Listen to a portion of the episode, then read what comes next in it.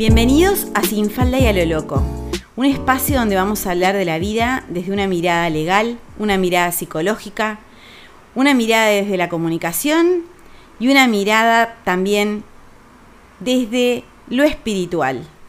Bienvenidos a Sin Falda y a lo Loco, una forma de vivir. Hola, ¿cómo están? Bueno, hoy quisiera hablar acerca de una de las situaciones que nos consumen más energía y no nos damos cuenta que a veces nosotras mismas caemos en esos haceres, pero sobre todo cuando estamos con alguien que tiene esa particularidad, es como que nos drenara la energía.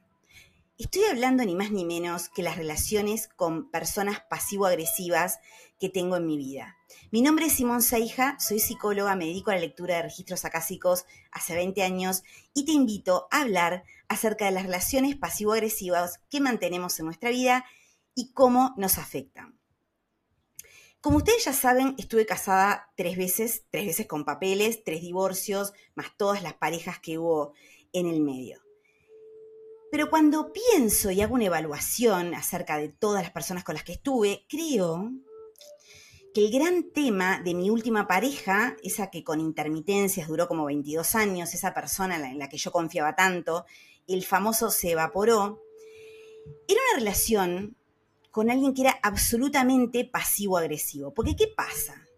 Cuando vos tenés una cierta manera de funcionar, cuando vos tenés una cierta exuberancia en la manera de ser, las que la tienen se van a dar cuenta de que les hablo.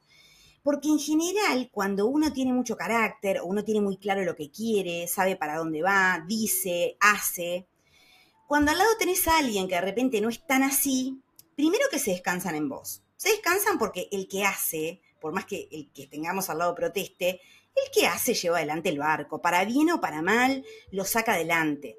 El que hace se equivoca, el que hace le puede ir re bien o le puede ir re mal, pero en todo caso es un beneficio para quienes lo rodean la mayoría de las veces, ¿por qué nada? Porque nos ponemos responsabilidades al hombro, porque tomamos decisiones, porque decimos en tal fecha, a tal hora, de tal manera, vamos, vamos, vamos. Sea para viajar, sea para trabajar, sea para vivir en un lugar o no, sea para casarte, sea para divorciarte, para lo que sea. Entonces, cuando vos juntas a dos personas, una que es hacedora, que hace, que dice, que elige, que y otra que le cuesta más expresarse, que le cuesta más decidirse, que todo lo que puede lo deja para mañana porque para qué lo voy a hacer hoy. Eh, se van estableciendo los roles. El que hace a veces pasa a ser como el malo de la película, porque ese es uno de los detalles. El que hace a veces es como, oh, siempre, todo el tiempo, y estás haciendo y no te quedas quieta y no sé qué. Y bueno, porque hay gente que espera que la vida pase y otra que hace mientras la vida sucede. En fin, nada está bien, nada está mal, son maneras. Con el diario del lunes, porque el diario del lunes es maravilloso, con el diario del lunes, ya está, arreglamos el mundo, llegué a la conclusión de que yo tenía al lado una persona pasiva-agresiva de manual, alguien que estaba totalmente enojado conmigo, que no le gustaban un montón de cosas, pero que no se animaba a decirlo, y que entonces lo que hacía era eh, boicotear. En un momento me llegué a preguntar qué problema había con los vasos en mi casa. Porque cada día por medio, ¡pa! Un estallido, un vaso que se caía y se hacía pelota o un plato. O algo que para mí eh, me gustaba o era, no de valor, de valor afectivo. Se rompía, se perdía dentro de los cuentos que tengo es que tengo una amiga que es adorable y adorada que me, recomendó comprarme un determinado tipo de sábanas. Me dice, mirá, están en justo ahí liquidación. Me las consiguió, salieron un ojo de la cara. Y yo estaba chota con mis sábanas. Misteriosamente desapareció la parte de abajo. Vos decime, en un apartamento donde viven dos personas, ¿cómo puede desaparecer, teniendo lavadora, y no secándose afuera, se seca de otra manera, ¿cómo puede desaparecer la parte de abajo de una sábana? Pues desapareció. Claramente, el pasivo agresivo de Manuel me la hizo desaparecer, como los vasos que me encantaban que se rompían, como un montón de cosas, pero que yo normalizaba. Eso y las caras de ojete son dos cosas que en general normalizamos y no nos damos cuenta. Y ahí va lo de la cara de ojete. La cara de ojete perpetua, que es esa, que estés haciendo lo que estés haciendo, y el otro está con cara de no me pasa nada, no lo paso especialmente bien ni especialmente mal, y de repente estás haciendo algo que te salió caro, como un viaje, o no sé, o, o lo que sea. Yo descubrí en esta recién estrenada soledad, porque como yo les digo, yo empecé mi vida en pareja a los 19 años y eh, todo el tiempo estuve con alguien, con lo cual recién el año pasado pasé a estar sola, pasado el susto inicial que dije, oh my god, ¿qué hago sola? Nunca estuve sola. Siempre hubo alguien en la vuelta, siempre hubo un perro que ladre. Pasado ese momento, me empecé a preguntar por qué disfrutaba tanto ahora. ¿Por qué disfrutaba tanto de estar en mi casa? ¿Por qué disfrutaba tanto de los momentos de lectura, de escuchar música, de ver una serie, de ponerme en el balcón a mirar el mar? ¿Y por qué antes no? ¿Por qué antes tenía el pasivo agresivo de manual? Que, ojo, el tema no era él, el tema era yo que no me daba cuenta y que no cortaba con eso, porque esto, este no es un encuentro para hablar mal de los otros, esto es un encuentro para hacernos preguntas sobre nosotras y decir por qué normalizamos lo que no debería normalizarse. Entonces, claro, cuando yo estaba con esta persona que siempre estaba con cara de culo todo el tiempo, yo me sentaba así a mirar el mar y el tipo al lado. O salíamos a caminar o lo que fuera y yo hablaba, sacaba tema, esto, el otro, y el tipo al lado me contestaba, pero ¿quiénes son? O sea, ¿Qué tipo de relaciones tenemos donde nosotras ponemos el ánimo, ponemos la guita, ponemos el aguante, ponemos la gana, ponemos todo? Y del otro lado, por eso me pasó que yo creo que les comenté que conocí a alguien en la playa, que pobre, pobre, la cosa venía mal parida, porque ah, vos no podés ser idéntico al anterior. Y el tipo era idéntico, pelado, de lente, flaquito, idéntico, o sea que ya era todo un tema, ¿no? Sobrevolar eso y decir, bueno, en fin. Pero además, otro que las bolas le colgaban y le tocaban la arena. Un tipo que, no sé si de repente decía algo, se mandaba alguna cosa, pero vos decías, ¿y esto qué onda? Porque además hay un detalle, a mí las cosas me gustan claras, desde siempre, desde que era chiquitita así. No sé, cuando me decían en la escuela, porque fulanito gusta de vos, que venga y me lo diga a mí nada de que viniera, porque vieron que siempre había alguna bien mandada, ¿no? Alguna que, ay, no, porque dijo que no sé qué. Yo, yo, quedar pegada jamás. Vení, decímelo y después vemos.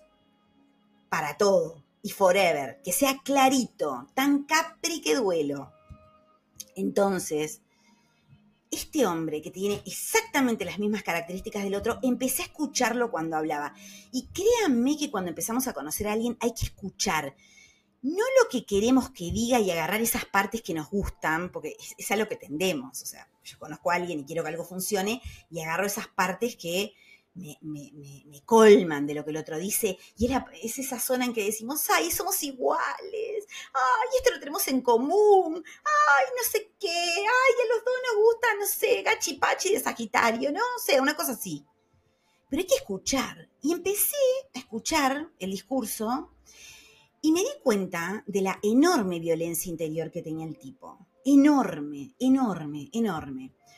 una persona que es docente, que en un momento, hablando de la integración de los alumnos, y hablando de que había un chico que tenía unos temas de, creo que, no sé si tenía esquizofrenia o, cuál era el, el, tema de salud mental que tenía, que estaba sumamente integrado a la clase, que los compañeros lo ayudaban un montón, porque claramente hay unos criterios, gracias a Dios, en, las nuevas generaciones, eh, por lo menos, no sé, e, e, en esa situación era así, y dicho por él, pero el comentario que me hizo en un momento fue, sí, no, porque este loquito me, me distorsiona la clase.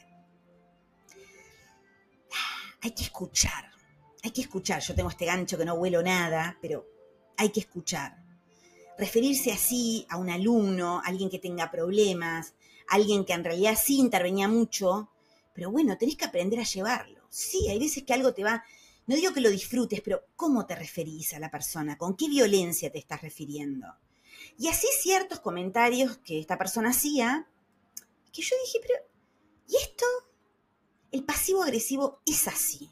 El pasivo agresivo es un resentido. Y el resentido es eso. va guardando y guardando y guardando lo que le molesta, lo que no le gusta, lo que no sé qué. Y nada, y no sale, no sale de una manera directa, sino que salen acciones en donde se cobra lo que no le gusta y lo que le molesta.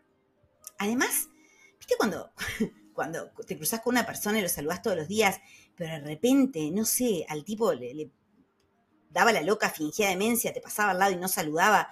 Entonces vos decís, pero ¿quién sos? ¿Sos la persona que se siente y está cuatro horas hablando? ¿O sos la persona que sos capaz de pasar al lado y no decir ni hola? ¿Quién sos? Entonces, hay mucho pasivo-agresivo y nosotras también tenemos actitudes pasivo-agresivas muchas veces. Cuando no decimos lo que nos molesta, cuando no decimos lo que necesitamos, yo estoy entrenando mucho en el qué necesitas. Porque tengo personas alrededor que a veces tienen una manera de gestionar las cosas, de decirla que ya empieza como o quejándose o como con una introducción. Y yo siempre digo, ¿qué necesitas de mí? Concreto. Y yo te voy a decir si puedo o si no puedo. Pero decime qué necesitas. Y tal vez se trate de eso, de purificar las relaciones. Y de nosotras tener claro qué necesitamos. Porque en esta cuestión de los vínculos y de que a veces esperamos que el otro se dé cuenta de qué queremos, es muy peligroso, muy peligroso, porque el otro no tiene por qué darse cuenta de yo qué necesito. No sé, si vos me llamás y te digo que estoy resfriada, decime qué necesitas de mí. Porque de repente yo estoy en mil cosas y no se me ocurre decirte, no sé, necesitas que te haga las compras, necesitas que te vaya a ver, necesitas que pase un rato y, y te acompañe. ¿Qué necesitas? Porque todos estamos a 4.40 nuestros propios temas.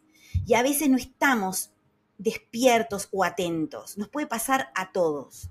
Entonces el otro se resiente, ¿no? Porque fíjate que estuvo enfermo, no me llamó, no me mandó mensaje.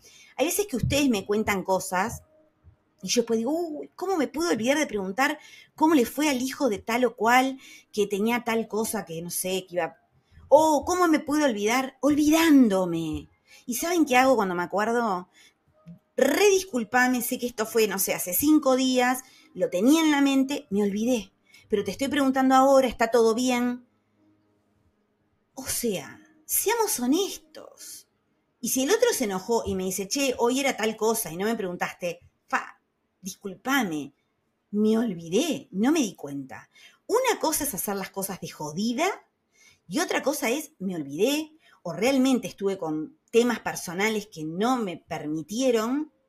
Entonces, el pasivo agresivo siempre espera que el otro lo salve de alguna manera. Reniega de que el otro lo salve, porque quisiera ser de otra forma, pero no se anima. Vieron que más para acá, más para allá, todo tiene que ver con las agallas, todo tiene que ver con decir las cosas y la claridad y la transparencia, todo tiene que ver con animarse a ser uno mismo. Entonces, esa manipulación tremenda de no, lo que pasa que a mí, ay no, yo soy, la, no sé, hay situaciones que eh, la gente dice, no, pero yo a mi nieto no lo veo nunca, porque claro, como soy la madre del padre y no de la madre, perdón, perdón. O sea, basta de quejiconearse, basta de victimizarse. ¿Querés ver a tu nieto? Son la madre del padre o de la madre, hace para verlo. Y si te dicen que no, pensá que de repente no es contigo.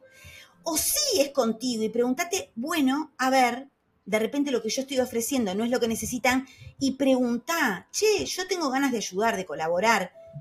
¿Qué necesitan de mí? Y acaba mi recordatorio a mi primer ex suegra, la abuela de mi hija, que siempre diré lo mismo, fue la mejor suegra que tuve, fue una excelente abuela y fue sumamente compartida con ella la crianza y un montón de cosas porque ella estaba disponible y porque quería. No es solo con la madre de uno, es con quien quiera nuestros hijos, con quien los quiera bien y nos quiera bien. Pero si nosotros ya nos ponemos en un lugar como de, ay, no, porque lo que pasa, que no sé qué, apaguemos los proyectores. Y digo apaguemos y me incluyo, porque justo ayer cumpleaños una amiga y le mandé por el interno feliz cumpleaños y me contestó, yo sentí que me había contestado seca, muchas gracias. Entonces le puse, ¿todo bien? Sí, sí, creo que sí, creo que bien.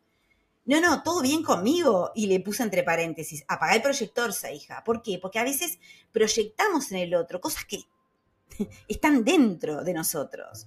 Y me dice, sí, pero ¿por qué pasó? ¿Por qué me preguntas esto? No, porque me pareció que, mira, estaba manejando y no quise dejar de contestarte para no olvidarme y te contesté así medio seca. Ven al toque.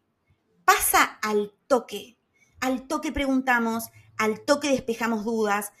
No nos quedamos truco, truco, truco, truco, porque después nos volvemos unas pasivo-agresivas, que yo me quedo maquinando eso que ella me dijo, que no me dijo, que no me trató como yo quería, y después se la devuelvo. Y créanme, que cuando yo estoy en ese modo pasivo-agresivo soy infumable. Por eso, todo lo que se dice acá no es solo para los otros, es también para nosotros. Me quita mucha energía que el otro sea un pasivo-agresivo conmigo, y realmente, ¿por qué vivir con un caracúlico que me rompe los vasos y los platos y me pierde la parte de abajo de las sábanas? Gracias a Mía por comprarme una parte de abajo nueva. Te amo por qué seguimos ahí, pero también tiene que ver con toda la energía que perdemos, con nuestros resquemores y nuestros callados, nuestros silencios, nuestros dolores, nuestras, ah, ¿por qué me tratan así a mí? ¿Y si vos no sos el centro del mundo? ¿Y si el otro tiene una vida? Y resulta que vos formás parte de ella, pero no sos la primera cosa que se le viene a la mente. Si el tema no es contigo, si preguntas cómo está el otro y qué necesita, qué le pasa y cómo podés ayudar, si dejas de creer que sos la reina de todos los dramas, la maltratada, la mal tocada, la mal atendida, la, la mal querida, la mal todo.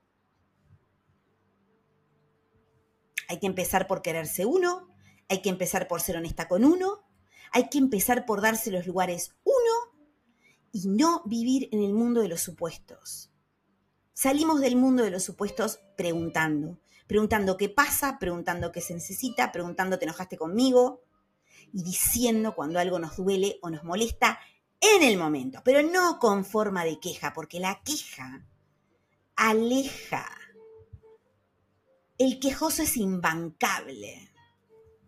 Todos tenemos momentos de quejosos. Todos en algún momento nos quejamos de algo y no nos damos cuenta. Pero cuando entramos en el loop de la queja, primero que la energía que está generándote alrededor tuyo es una energía de mierda. Y segundo, que el otro no tiene por qué escucharte en un peregrinaje vocal de palabras quejicósicas. ¿Por qué? ¿Por qué llenarle el oído al otro de eso? ¿Por qué llenar nuestro pensamiento y nuestro corazón de queja? Espero que estén muy bien en este inicio del recorrido del 2024. Mi nombre es Simón Seija, soy la psicóloga que lee registros acásicos. Me encantan estos encuentros, espero que los disfrutes y que sirvan para algo. Nos vemos la próxima.